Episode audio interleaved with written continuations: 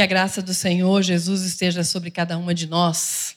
É muito bom estar aqui. Eu vou fazer duas bagunças. A primeira, eu quero que vocês sentem fora da mesa. Faz assim, ó. Porque essa, esse formato de mesa dá a impressão que eu estou aqui tocando música e vocês estão aí, aí daqui a pouco começa a conversar. Então, para a gente poder se concentrar, vamos ficar mais de frente, mais próximas. Pode chegar mais perto, se precisar também, não tem problema. E eu espero que vocês tenham recebido um papel aí. Todo mundo recebeu uma folhinha, meia folha de papel? Receberam? Que bom. Eu vou pedir também água, se puder, para mim, por favor. Pode ser sem gelo mesmo, tá? Obrigada. Antes da gente ler o texto, eu queria que você pegasse esse papel e há toda uma maneira de se fazer isso. E vocês têm que me prometer que vocês vão obedecer bonitinho, senão não funciona.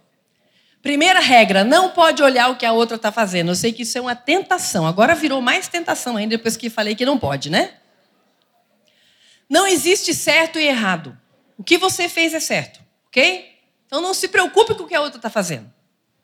Se você achar que ela está fazendo besteira, o problema é dela. Não se preocupe.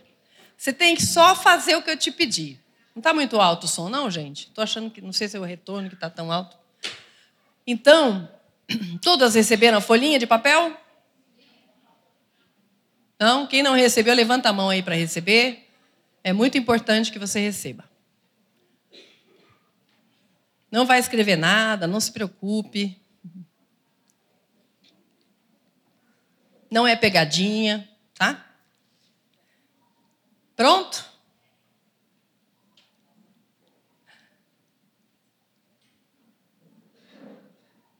Ok, mais alguém? Levanta a mão aí para facilitar. Isto. Obrigada. Ok.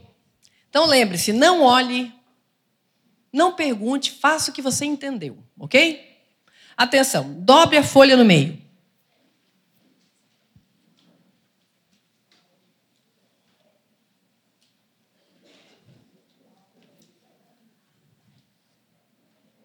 Rasgue a ponta da direita.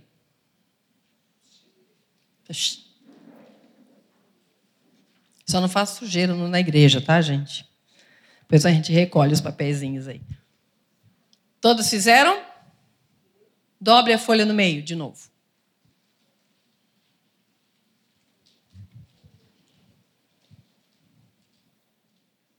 Rasgue a ponta da direita.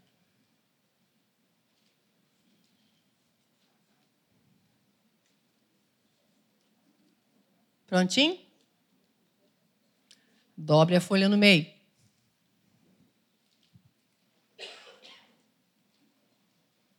E rasgue a ponta da direita. Agora vai ficar mais difícil um pouco, né? Ok, agora eu quero que você abra e você olhe, pode olhar para trás para ver tudo que saiu. Todo mundo fez a mesma coisa. Pode abrir e mostre, por favor. Mostre. Nossa, gente, levanta para ver, não tem vergonha não, pode olhar. Vocês não entenderam o que eu falei, não? O que, que aconteceu? Vocês têm problema? Todo mundo entendeu as minhas instruções?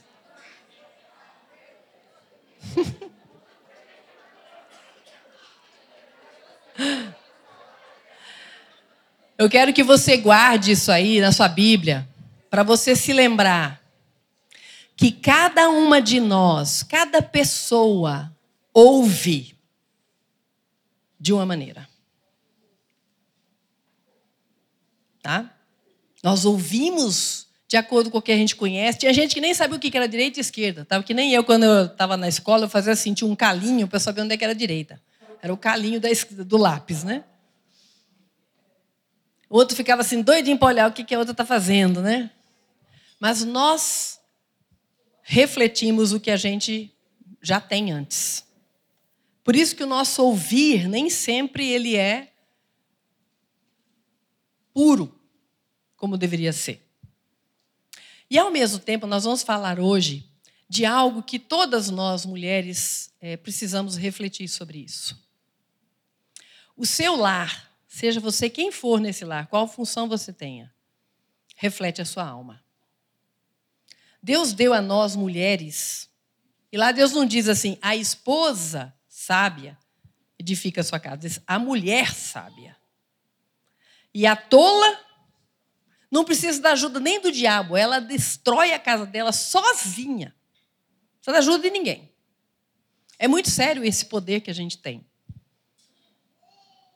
Então a gente tem que tomar muito cuidado com o que a gente entende, como a gente entende, como a gente pratica o que a gente pensa que entendeu. E o tema de hoje é exatamente sobre isso. O seu lar reflete a sua alma. E nós vamos ler um texto de Salmos 131. E como diz o Spurgeon, ele diz o seguinte: esse salmo é o mais curto para se ler e o mais longo para se aprender. Se ele fosse mais longo, a gente não dava conta.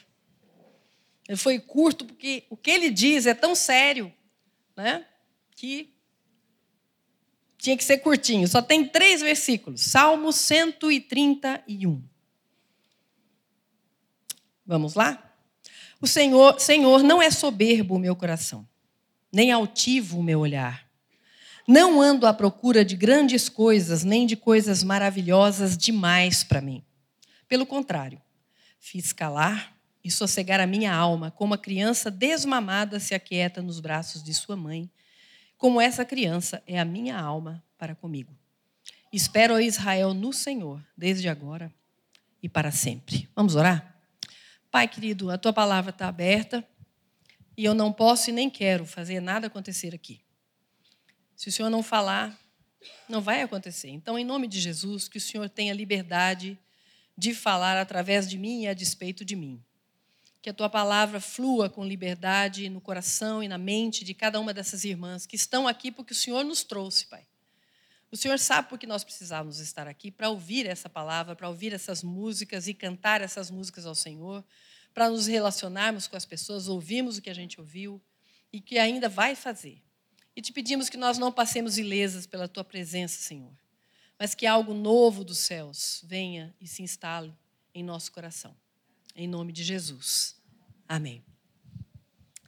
Esse salmo é um salmo de Davi, muitíssimo interessante, pequenininho, mas muito, muito profundo. E ele trabalha de algumas coisas que vão, não sei se vocês percebem isso, vão de forma totalmente contrária à nossa cultura.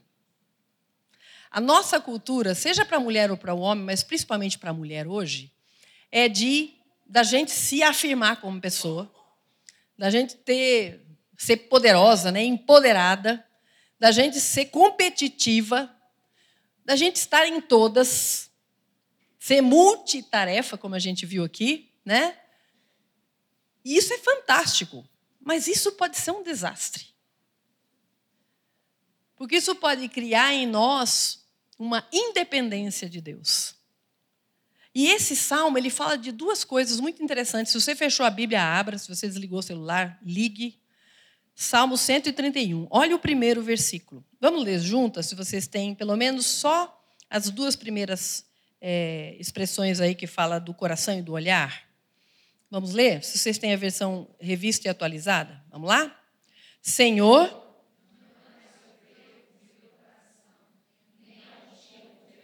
Até aí. Senhor, não é soberbo o meu coração, nem altivo o meu olhar. É muito interessante porque Davi está dizendo isso para Deus.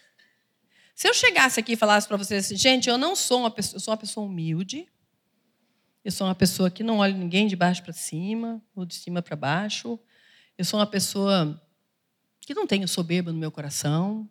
Vocês vão falar assim, misericórdia, hein? Que modéstia, hein? Vamos dar uma medalha de humildade para ela. Qual é a diferença de você dizer isso para os outros e você dizer isso para Deus? Ah, Deus já sabe. Qual é a diferença do que Davi está dizendo para que o fariseu, aquela oração que aquele fariseu fez, lembra do fariseu com o publicano? Ele chega e bate no peito e fala: Eu te dou graças porque eu não sou igual a esse aqui. Eu dou meu dízimo, eu faço e aconteço. Mas não é isso que Davi está fazendo aqui? Não. Davi não está se comparando com ninguém. Davi chega para Deus e diz assim: Senhor, eu sou rei. O Senhor me deu muito mais do que eu jamais tive. Mas o meu olhar não é altivo. Eu não ouso. Porque se você tem relacionamento com Deus, você não é louca de dizer isso para Deus, se isso não é real. Ou é? Senhor, eu sou muito humilde, o senhor sabe. Hum? A gente só não cai morto porque não está na época do Antigo Testamento, né? Senão Deus. Né? Mas o que, que ele quer dizer com isso? Ele está trabalhando uma coisa que eu acho que nós precisamos rever hoje.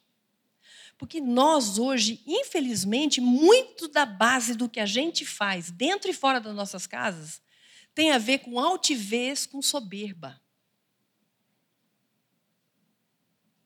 Tem a ver com que eu tenho que ser melhor do que. Às vezes até o esposo, o namorado, o pai. A gente compete. A gente não pode ficar atrás. A gente não percebe como esses sentimentos do nosso coração, que são contrários ao que Davi está falando aqui, tem tomado conta da nossa sociedade e da igreja e da, do nosso coração e a gente não percebe. O que a gente vê mais hoje é gente cheia de direitos. Uma das coisas que me irrita profundamente é mulher que se separa e fala assim: ah, agora eu quero é ser feliz. Você não queria ser antes, não, criatura? É por isso que não deu certo o casamento. Você não queria ser feliz, né? Ué. Mas a gente tem que entender, através desse texto, que um coração que não é altivo, um coração e um olhar que não é altivo, um coração que não é soberbo, ele é capaz de se colocar no lugar do outro. E talvez seja isso que esteja faltando dentro das nossas casas. Nós queremos muito que as pessoas saibam o que vai dentro do meu coração, as minhas necessidades. Você não sabe o que eu fiz o dia inteiro?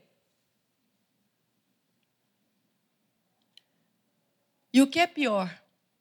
Aqui diz o seguinte, lá no versículo: Não é soberbo o meu coração, quer dizer, o meu coração é humilde, e nem é altivo o meu olhar, eu não olho de cima para baixo. Será que não? Será que a gente pode dizer isso para Deus? E é interessante que a união dessas duas coisas, a soberba e a altivez, ela é igual à arrogância. Você sabe o que é arrogância? Alguém quer arriscar aí? Sem olhar no Google? O que é arrogância? Hum? É a segunda parte da arrogância, se achar melhor que os outros. Mas primeiro é dono da razão. Muito bom. Que mais? Autossuficiente. Pode falar. Se você estiver errado, a gente dá um jeito de se acertar. Hum? Prepotente. A arrogância, ela une. Eu sou boa, hein? E você não é tão boa quanto eu. Mulher tem muito isso. Eu creio que a arrogância é um instrumento do diabo que põe a gente no, numa autoestima dentro de um tanque em forma de U. Vocês já viram em química um tanque em forma de U? Você pega um tanquezinho assim de vidro, põe água, aí ele fica no mesmo nível. Para o nível de cá subir, o que, que tem que acontecer com o nível daqui? Abaixar. Você está se sentindo linda, aí chega uma mais bonita que você, lascoqueira.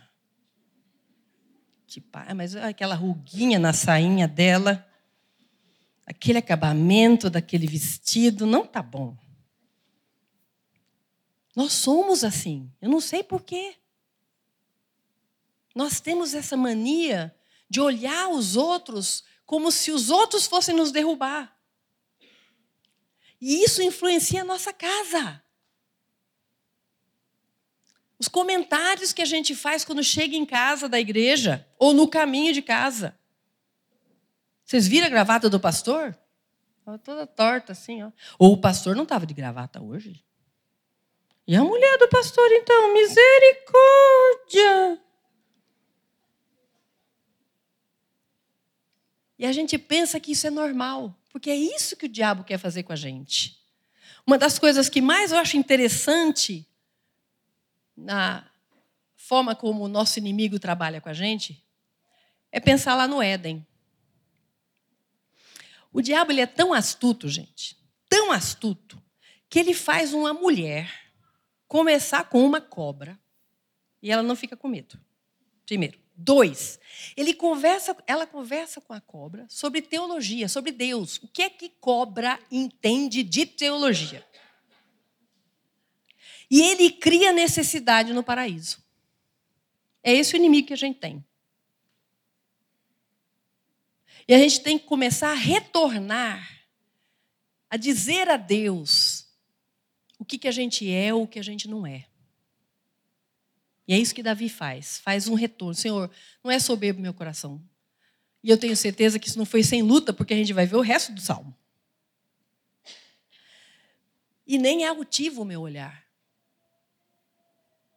Aí ele começa a explicar, que eu acho muito bonito. Olha o que ele diz lá. Não ando, vamos ler juntas? Não ando à procura de grandes coisas nem de coisas maravilhosas demais para mim. O que, que a gente anda procurando?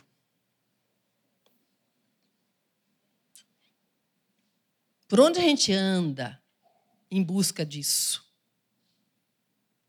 O que é que faz você correr hoje atrás? Às vezes é necessidade de ter alguém Às vezes a necessidade de se livrar de alguém. Às vezes é arrumar algo para fazer para ficar fora da vida normal, das coisas cotidianas, porque a vida é cotidiana e nem sempre é fácil.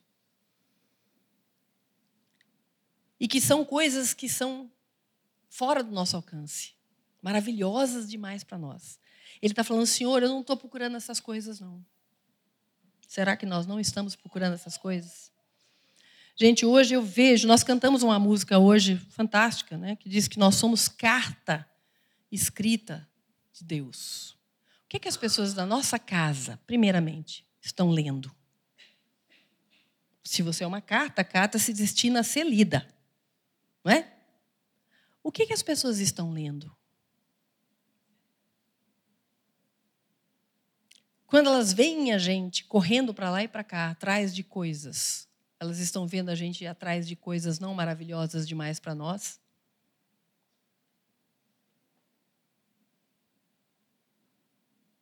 Aí teve uma pessoa que falou, pensei, ah, mas Davi já tinha tudo, né? Ninguém nunca tem tudo. Sempre você quer uma coisinha a mais. A questão é que quando eu olho hoje para a minha própria história e para a história das mulheres da igreja, eu me assusto com atrás de que, que elas têm corrido que eu tenho corrido? Quais são as nossas necessidades mais básicas hoje? E são coisas maravilhosas demais para nós, porque sempre tem que ter de novo, mais e mais e mais, não satisfaz. E eu li essa semana é, um texto de Segundo Reis que me assustou, vários textos, que eu não tinha notado ainda. Aquela leitura anual, né? Fui lendo. Gente, é incrível isso todos os reis, todos, sem exceção, 100% dos reis, que foram retos perante o Senhor, aparece o nome das mães deles. Pode ir lá, você vai ver. Não agora. você vai ver. Os, os reis maus aparece uma ou duas vezes, e às vezes aparece porque a mãe é pior do que o filho. Mas, normalmente não aparece, aparece uma ou duas vezes. Mas todos os reis que andaram com o Senhor aparece o nome das mães. Isso diz alguma coisa para você?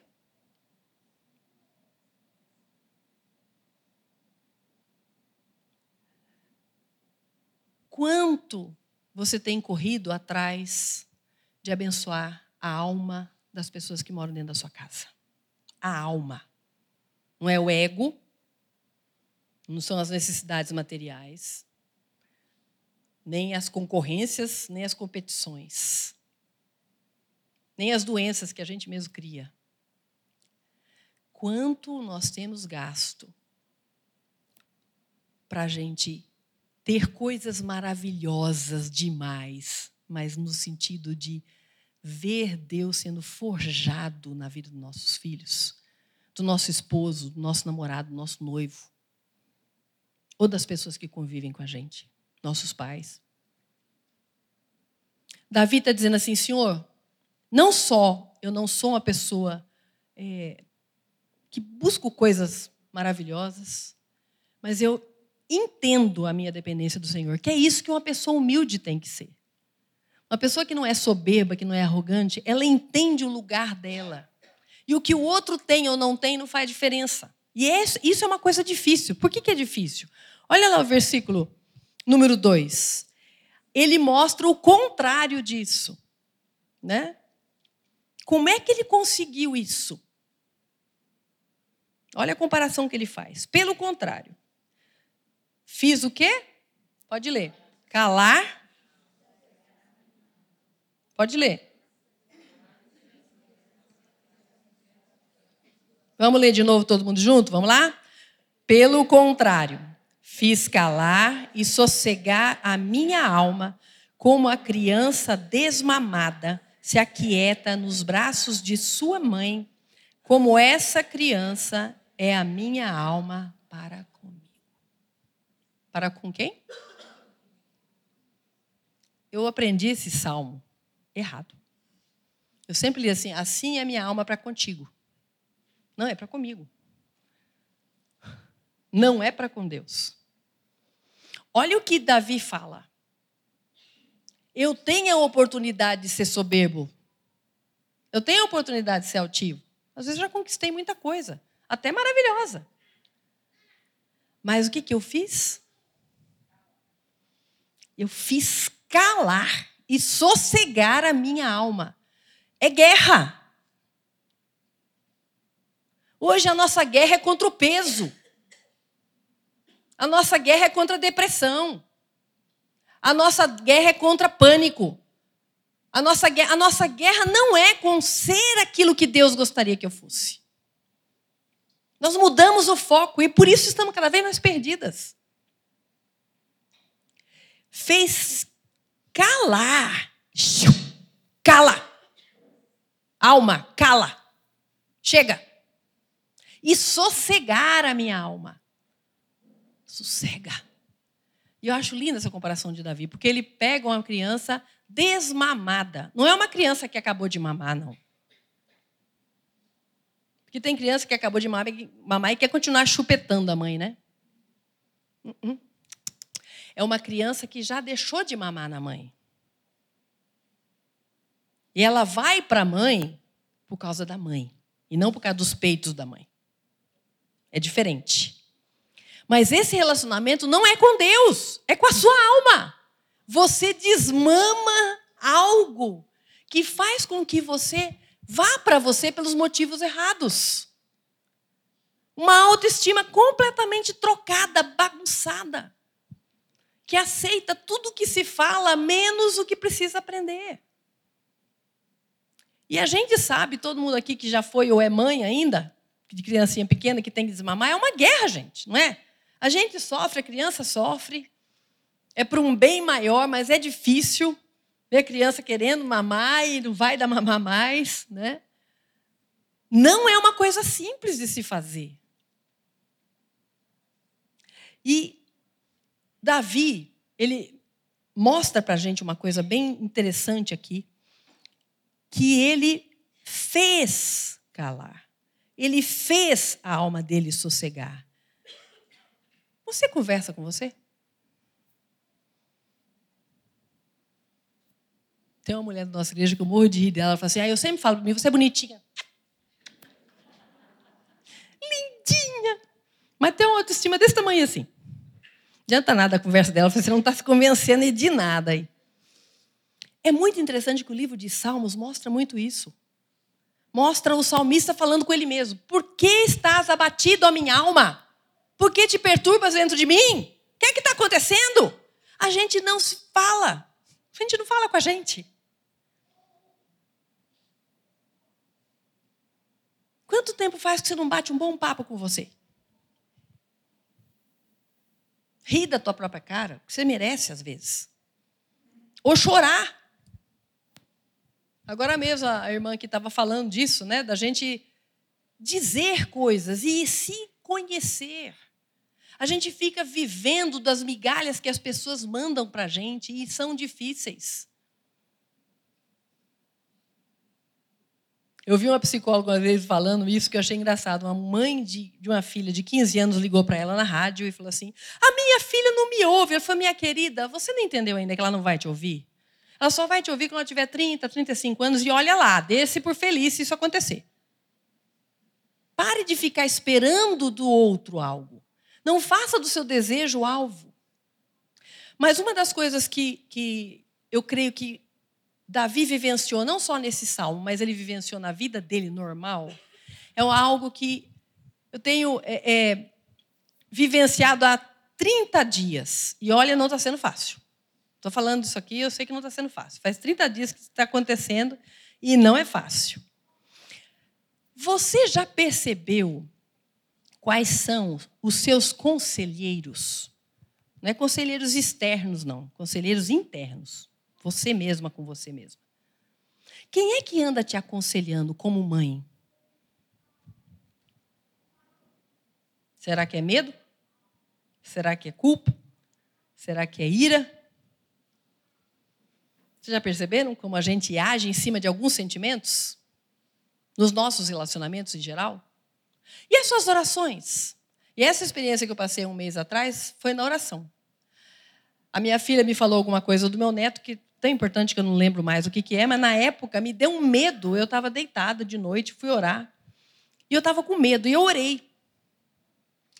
E se eu fosse pentecostal, eu diria que Deus me disse, mas como eu não sou, Deus me disse. Eu saí da minha oração pior do que eu entrei, mais medo ainda.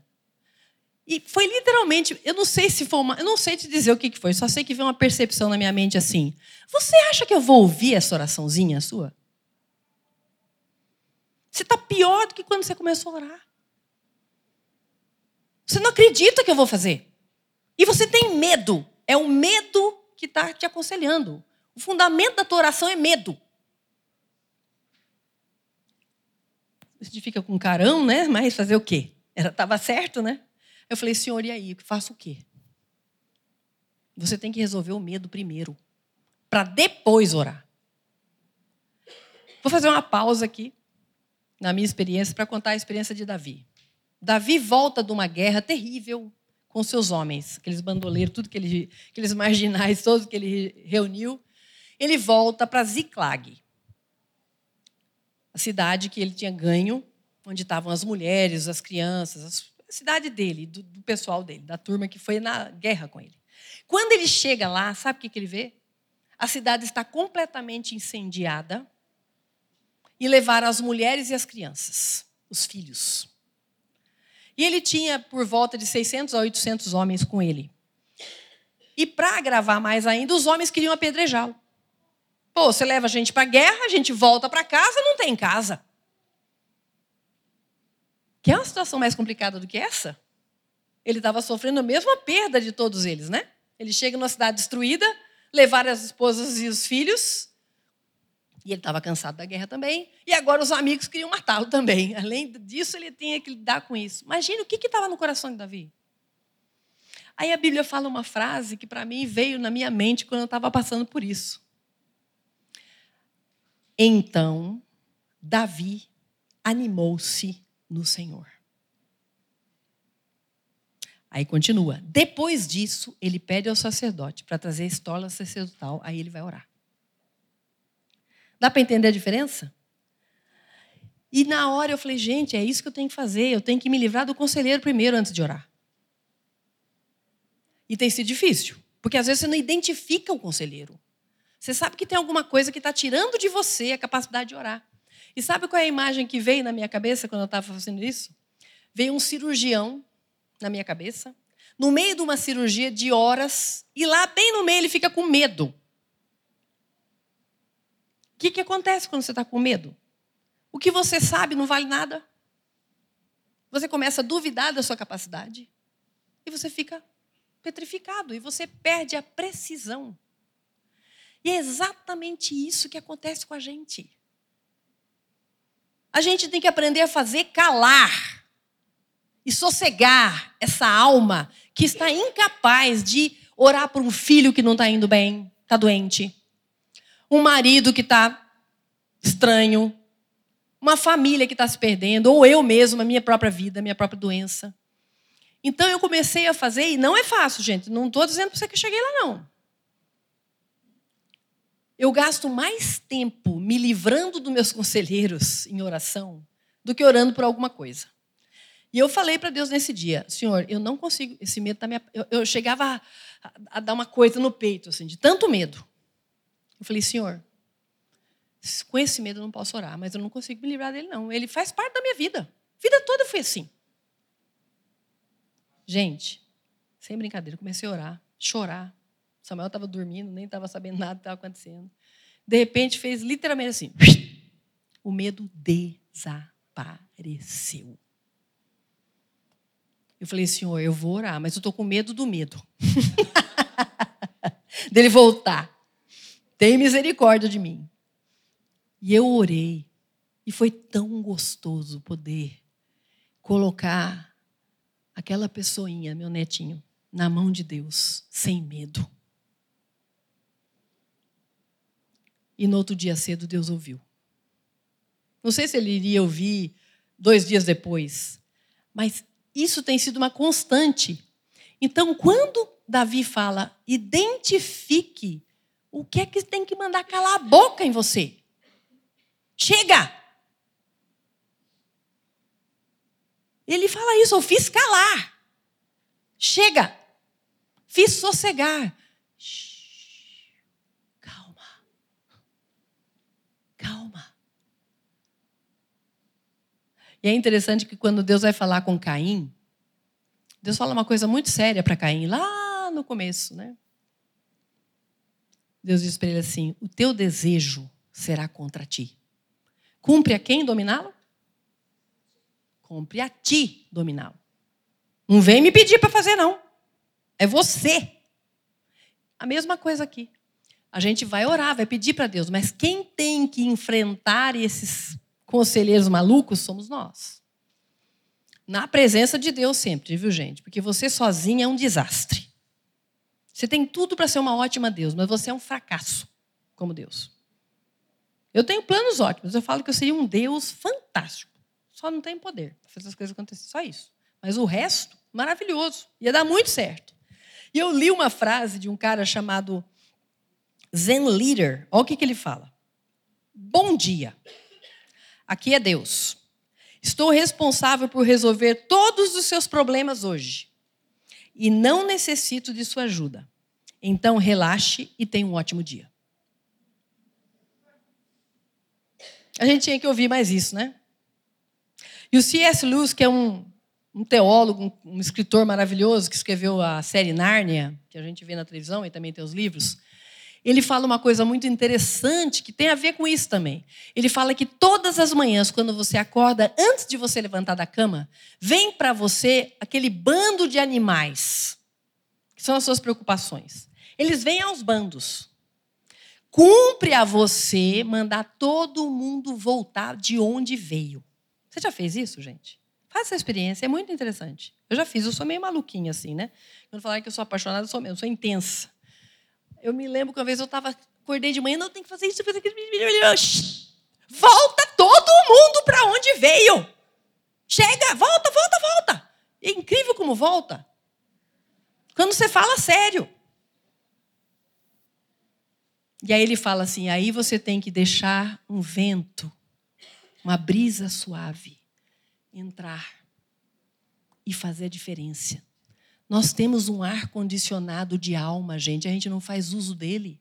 Você já viu o, o, o Salmo 23? O Senhor é o meu pastor e nada me faltará. Está falando de pastor, né? Deitar e me faz em verdes pastos, guia-me mansamente às águas tranquilas, essa frase não está fora de lugar, não? Está falando de ovelha, levar para beber água, tá, tá, de repente refrigera minha alma. Você tem à sua disposição um refrigerador de alma. Por que, que sua alma está em ebulição? Peça! Mas antes de pedir isso, fale para a tua alma: chega, chega, você não está cansada, não? Eu falo às vezes para eles: eu estou com 60 anos, será que eu não vou cansar? De sempre estar no mesmo caminho, eu preciso melhorar. E como Deus tem paciência, né, gente? Talvez seja esse o nosso mal. Deus tem muita paciência com a gente. E Davi fala aqui uma coisa linda. Depois que ele mostra toda essa luta, né? Que ele fez a sua alma calar, fez a sua alma sossegar. Olha o que, que ele fala. Ele fala, ele já não está falando mais nem dele e nem com Deus. Ele está falando com quem está lendo. Vamos ler? Espera, ó Israel, no Senhor, desde agora e para sempre.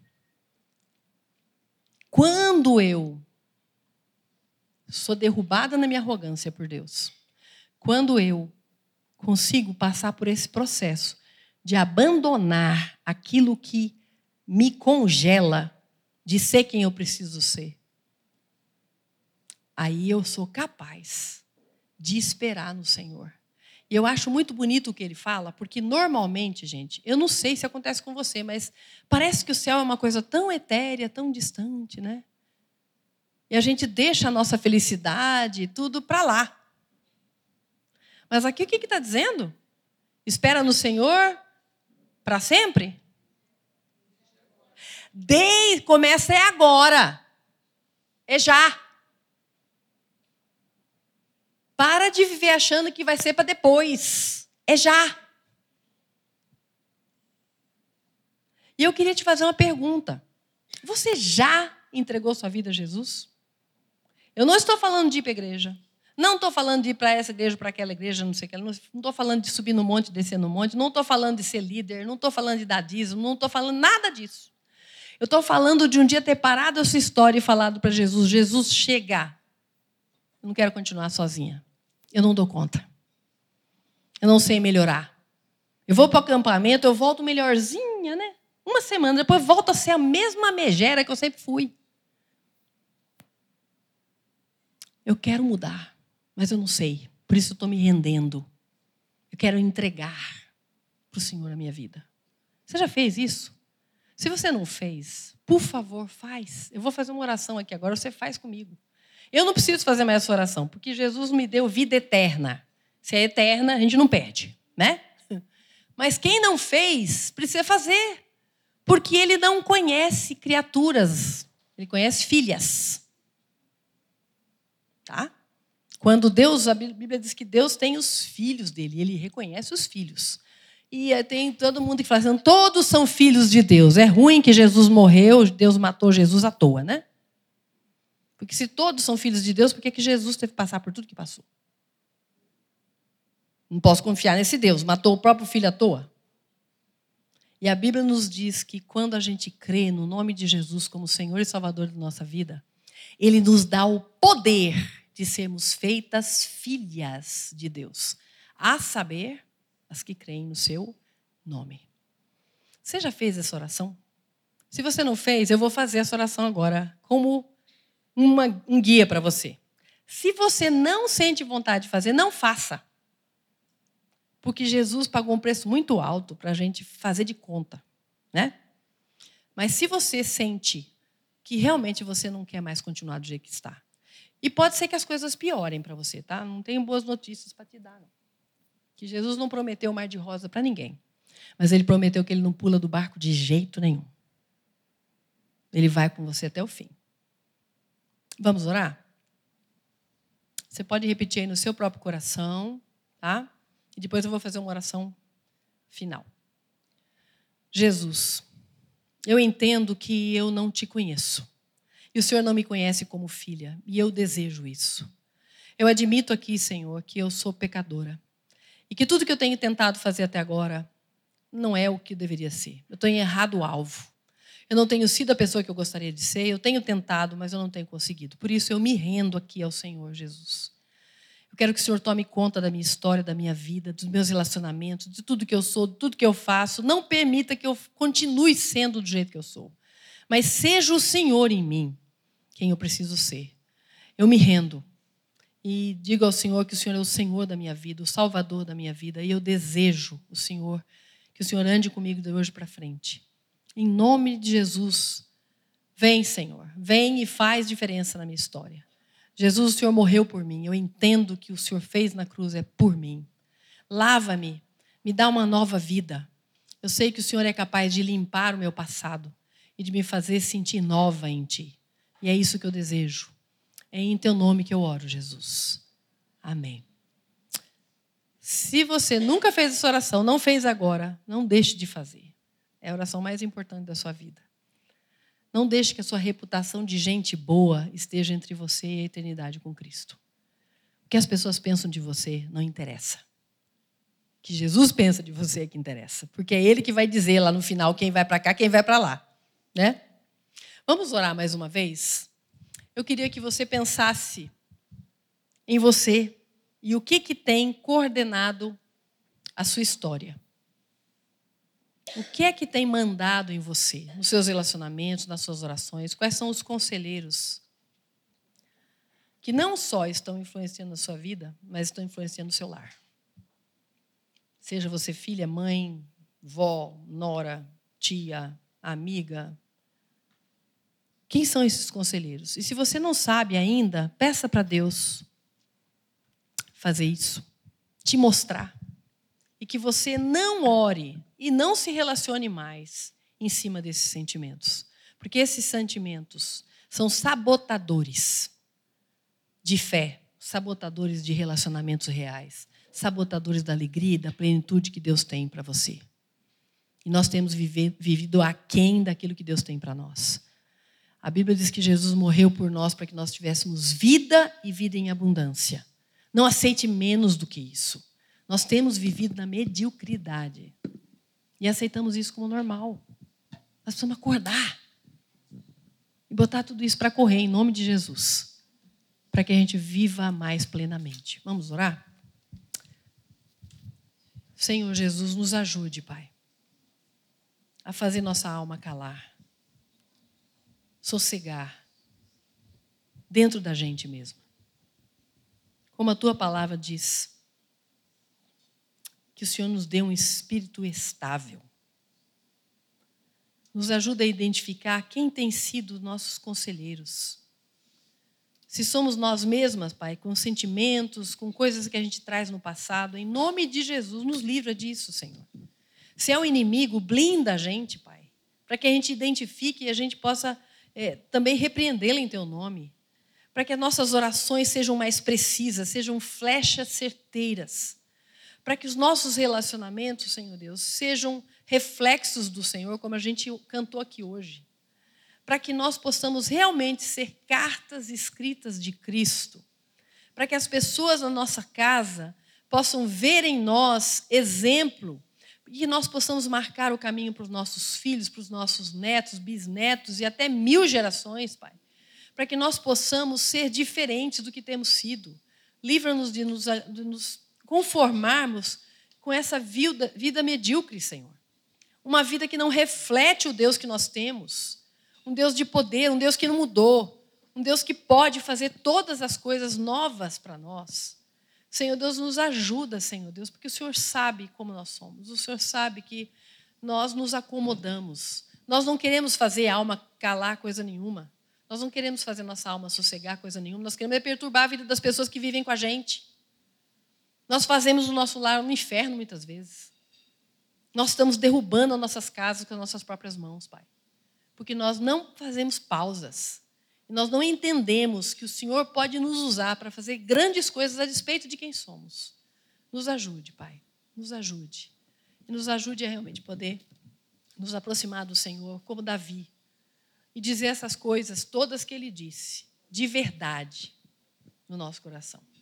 Em nome de Jesus, eu te agradeço e peço. Amém, Pai.